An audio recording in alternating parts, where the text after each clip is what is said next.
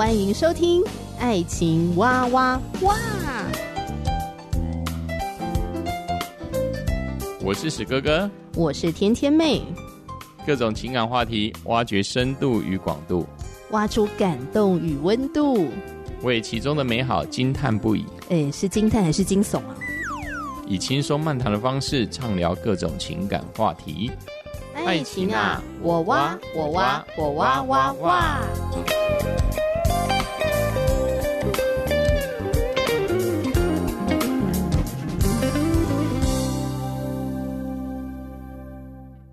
欢迎收听《爱情哇哇哇》，我是天天妹，又到了一起读书的时间啦！非常的感谢台湾学员传道会授权给我在节目里面推荐《幸福说明书》，得着婚姻中的自由与满足。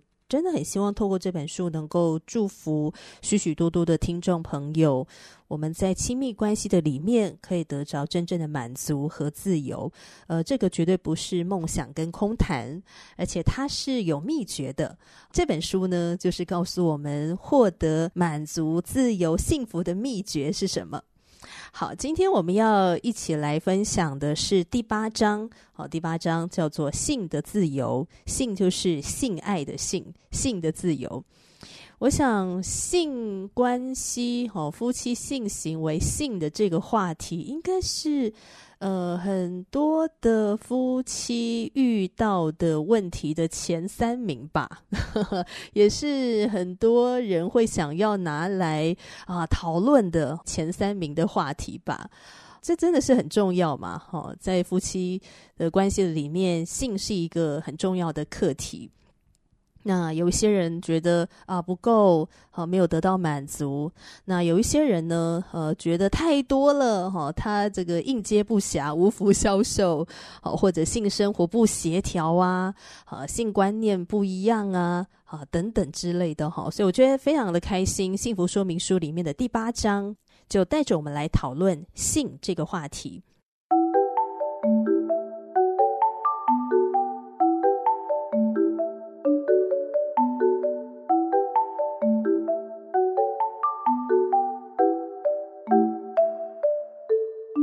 作者多年以前举办一个专属妇女的研讨会，他是在场唯一的男士，难免心里面有一点点不太自在啊。作者在这场讨论会当中告诉这些来参加的妇女们：“我一定会很诚实，而且尽力的回答你们所提出来的任何问题。”所以呢，大家都可以勇于举手发言。而如果你不想要当众发问的话，你就把问题写在纸条上面，放在这个小篮子里面。于是作者收到了一大堆的问题，大多数的纸条上面的问题是有关婚姻当中的性生活。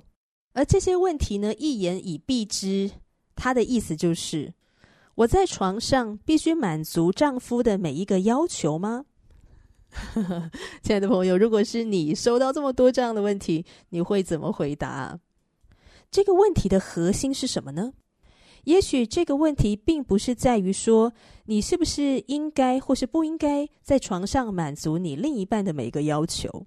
这个问题的核心可能是人的淫欲的问题，淫乱的性欲、淫欲的问题。不信主的人可能会觉得说：“你都已经嫁给我啦，你都已经娶了我啦，那我们就应该要满足彼此才对呀，这不是应该的吗？这是夫妻应该要履行的责任。”而基督徒呢，有可能会这样说，就像圣经里面说的：“丈夫的身体呢是属于妻子的，妻子的身体呢也是属于丈夫的。”哈，我们没有权利主张自己的身子，哈，乃在对方。所以你的身体是属于我的，你就应该要顺服去做挑逗我性欲的事，满足我的性需求，是你的责任呢。诶，听起来好像有这么些道理，但其实啊，就是个歪理。自以为意的用圣经来支持自己的论点。当然，性生活对于夫妻来说是非常重要的，这是一种责任，也是一种义务，应当要满足对方的性需求。而不是用性这个东西来当做惩罚的手段。因为你没有做什么，所以我就不跟你上床，我就不给你性爱，把性当做一个惩罚的手段，或是用来控制对方的手段，这是非常不应当的，是一种精神上的虐待，身体上的虐待。所以，我们确实要能够满足对方的性需求啊！而且呢，如果我们进入婚姻的话，我们就是那个唯一可以没有任何的罪疚感、没有任何的羞愧来满足对方性需求的人了。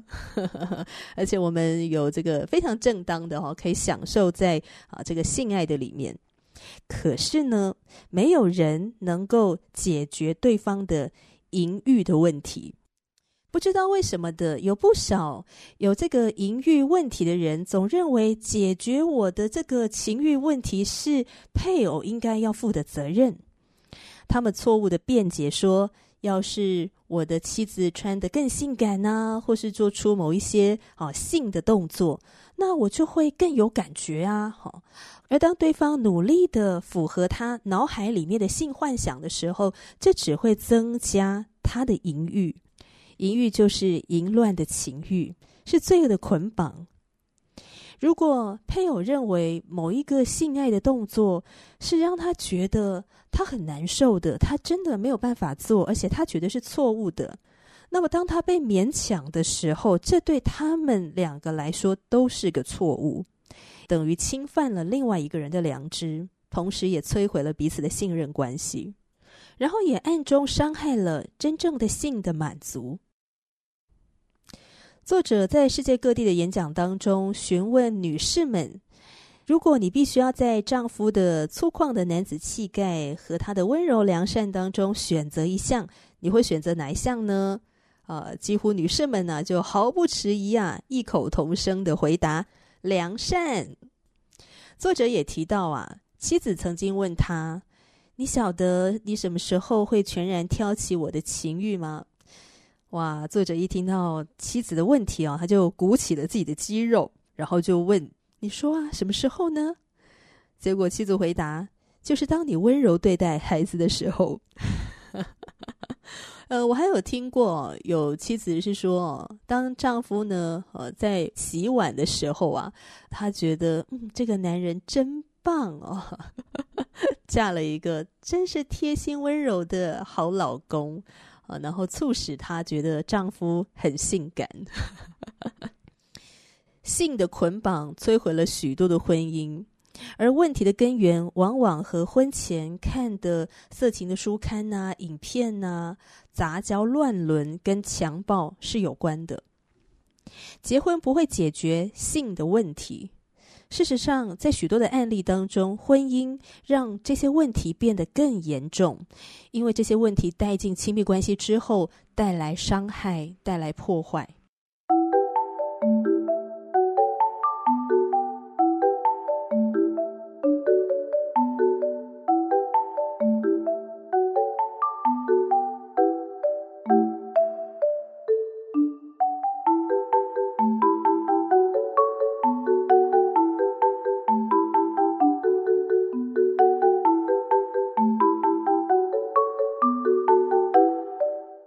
倘若我们每一个人都有完美的父母，就能够教导我们有关于爱和性的真理，那真的太棒了。可事实上并非如此，很多的人成长在破碎的家庭，或者是功能失调的家庭，所以子女们很少有机会来学习正确的性知识。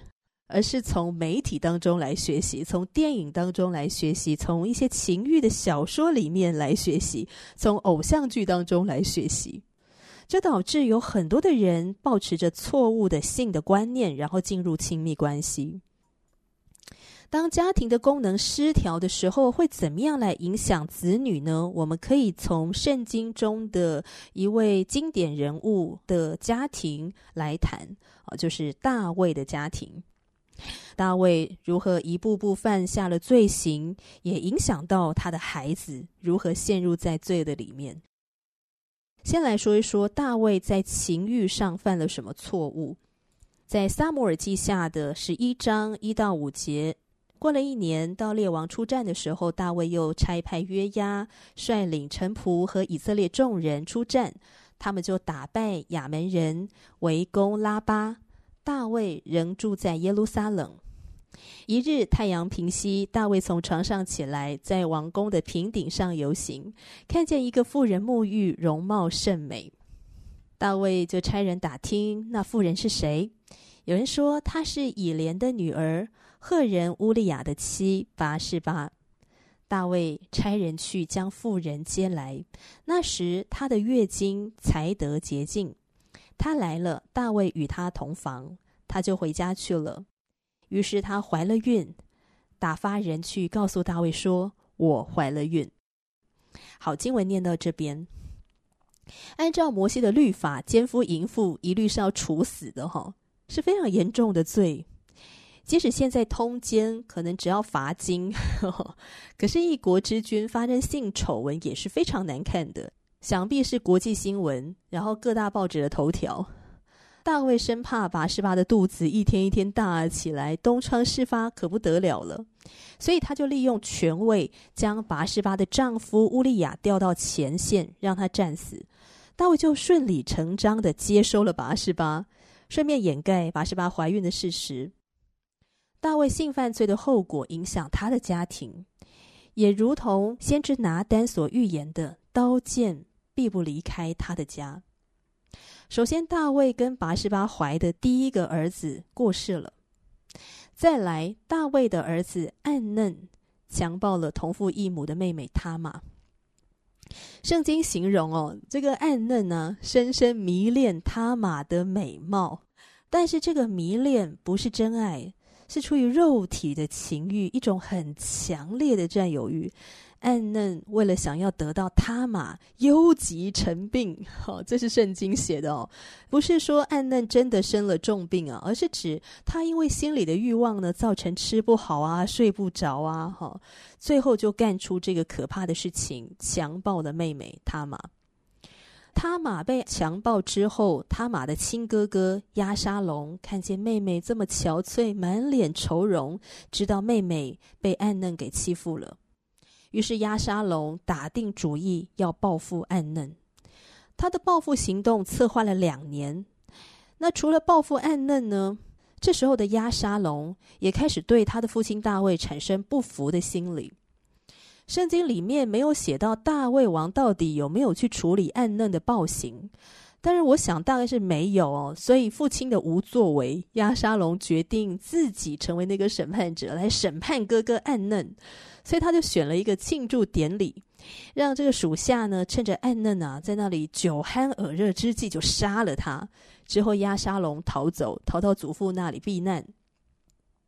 那押沙龙对大卫的不满持续的升级哦，觉得你这个王呢做得太烂了，我会做得比你更好，所以押沙龙决定要篡位。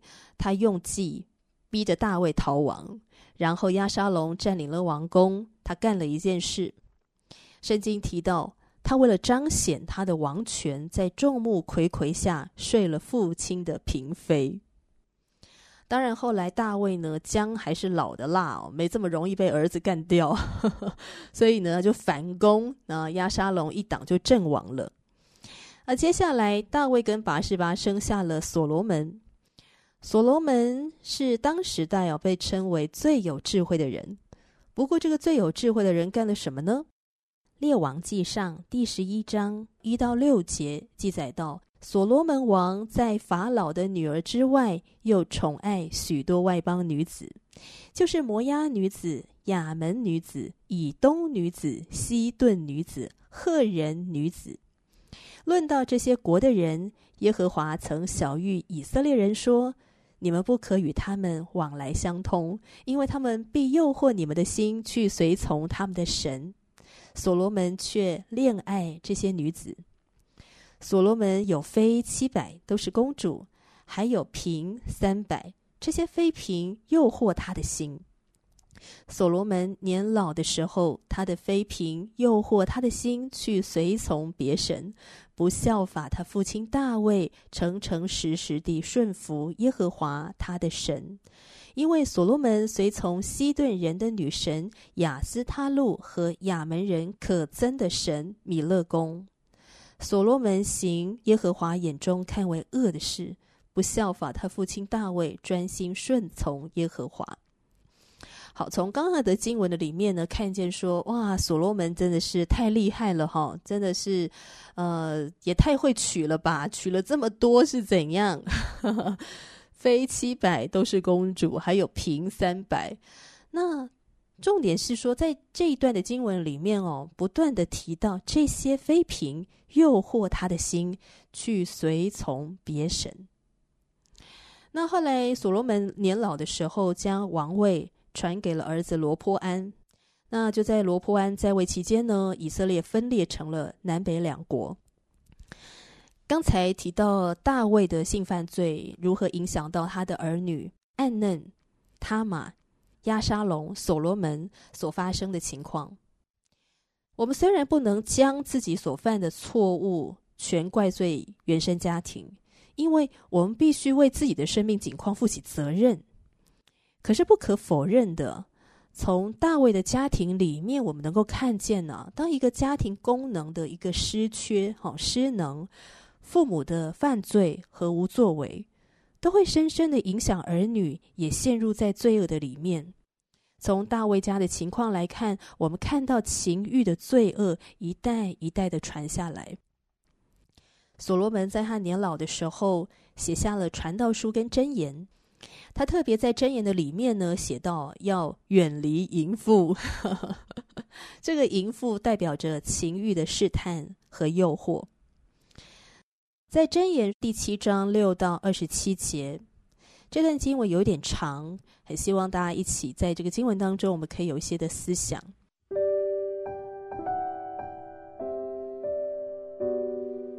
我曾在我房屋的窗户内。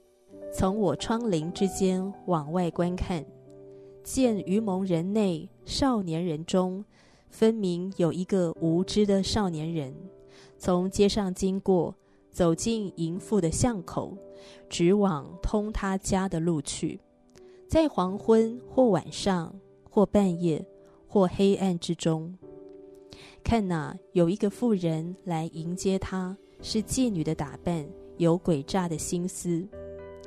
这妇人喧嚷，不守约束，在家里停不住脚，有时在街市上，有时在宽阔处，或在各巷口蹲伏，拉住那少年人与他亲嘴，脸无羞耻，对他说：“平安记在我这里，今日才还了我所许的愿，因此我出来迎接你，恳切求见你的面，恰巧遇见了你。”我已经用绣花毯子和埃及线织的花纹布铺了我的床，我又用墨药、沉香、桂皮熏了我的榻。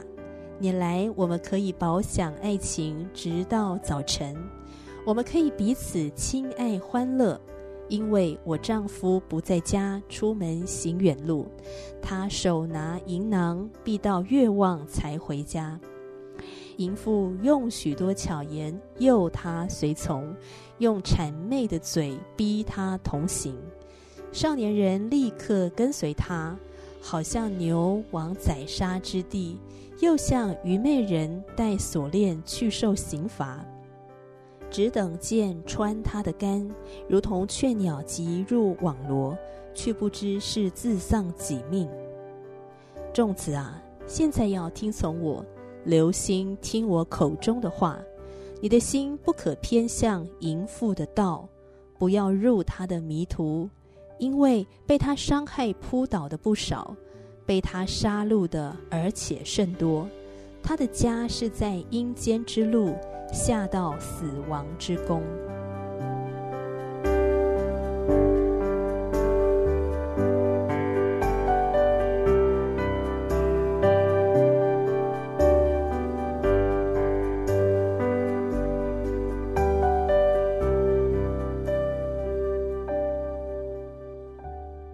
刚才提到的那一段经文，就是所罗门所写的箴言第七章六到二十七节。从经文当中提到的这位已婚的妇人，啊，她诱惑这个少年人呢、这个已婚的妇人宣称自己是笃信宗教的，可是呢，她是在黑暗的掩护之下，预备好自己的家，然后计划这整个事情，要诱惑这个少年人。哦，他说呢：“你来，你来，我们可以在床榻当中呢，享受我们的爱情。”呃，这个如果是正当的夫妻关系啊，哦，那真的是很浪漫啊。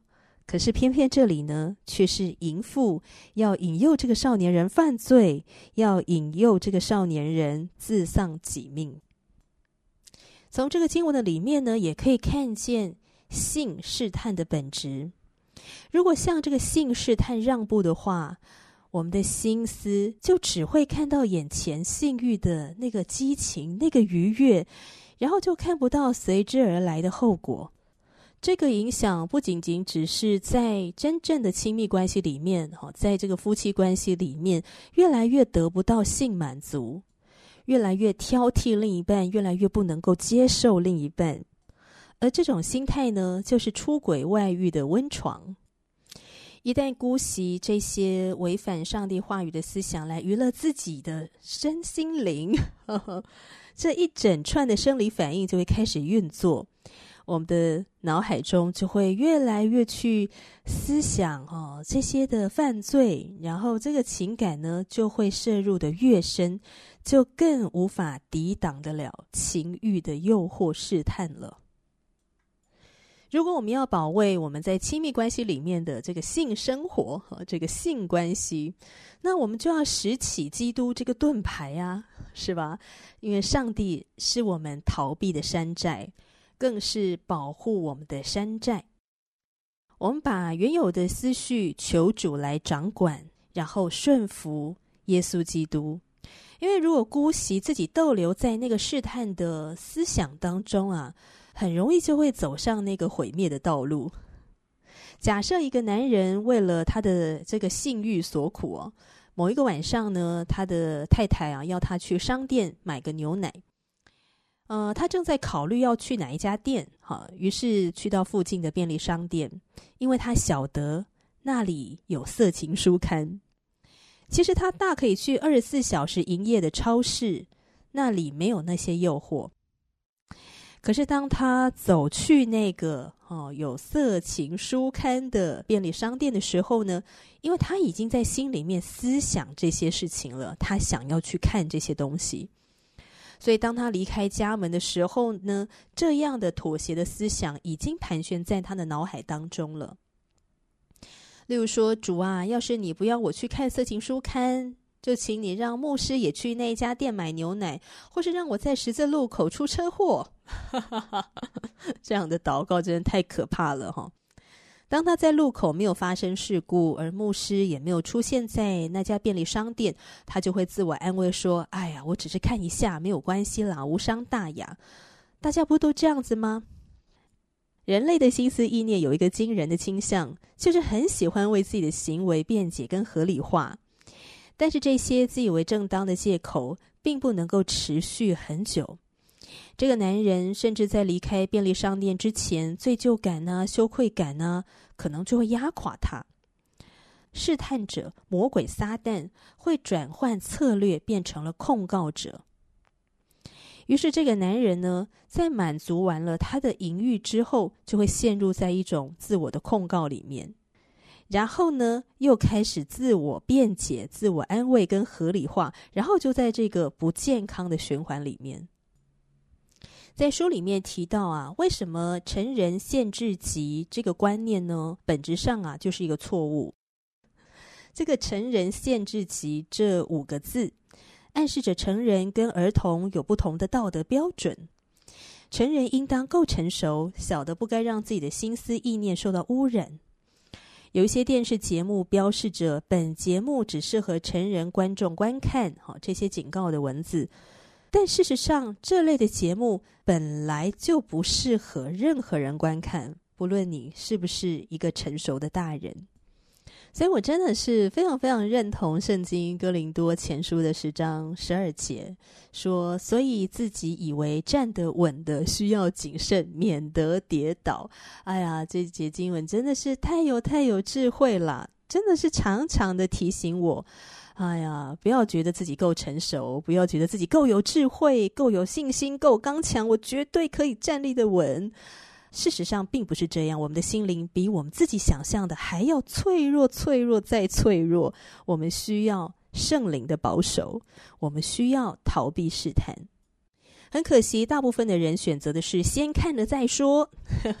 当年大卫也是这样想的哦，所以他看到拔士巴洗澡呢，就是一看再看呐、看到后来呢，就决定把拔士巴呢招过来，然后跟拔士巴发生了关系。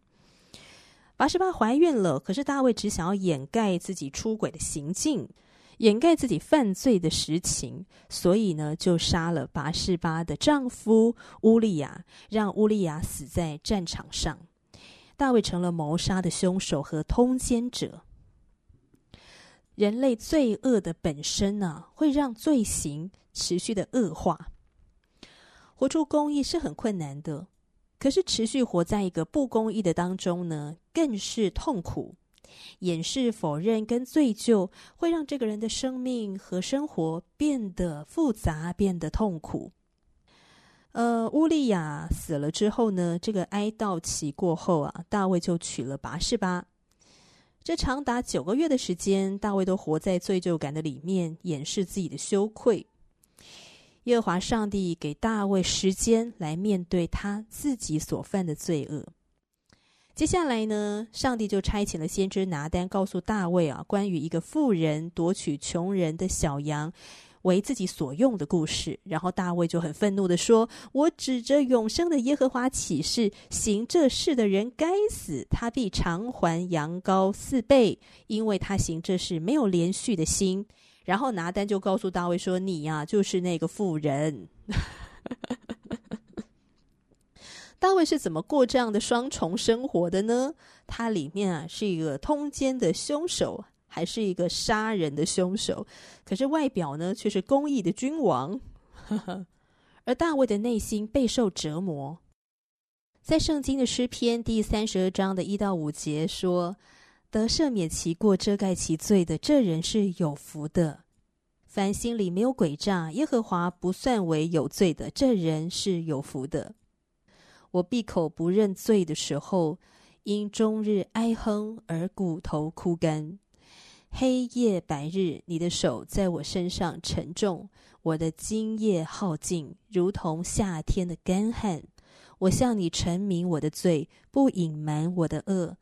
我说我要向耶和华承认我的过犯，你就赦免我的罪恶。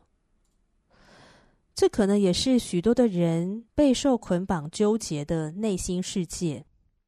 真的，掩盖的是没有不露出来的，隐藏的是没有不被人知道的。在地上隐秘的罪恶，是天上公开的丑闻。上帝不会让他的儿女长久活在黑暗当中，因为上帝知道罪恶会活生生的吞噬他们。好，我们今天一块儿读的书《幸福说明书》，得着婚姻中的自由与满足。今天聊到的就是书本内容的第八章“性的自由”，还没有分享完，希望你继续的收听这个节目。如果你有任何的想法，很欢迎你留言给天天妹。嗯，我真的很期待，也可以进一步的跟听众朋友呢有一些的互动跟讨论哦，所以很欢迎你留言给我们。好，节目就进行到这里了，下回见，拜拜。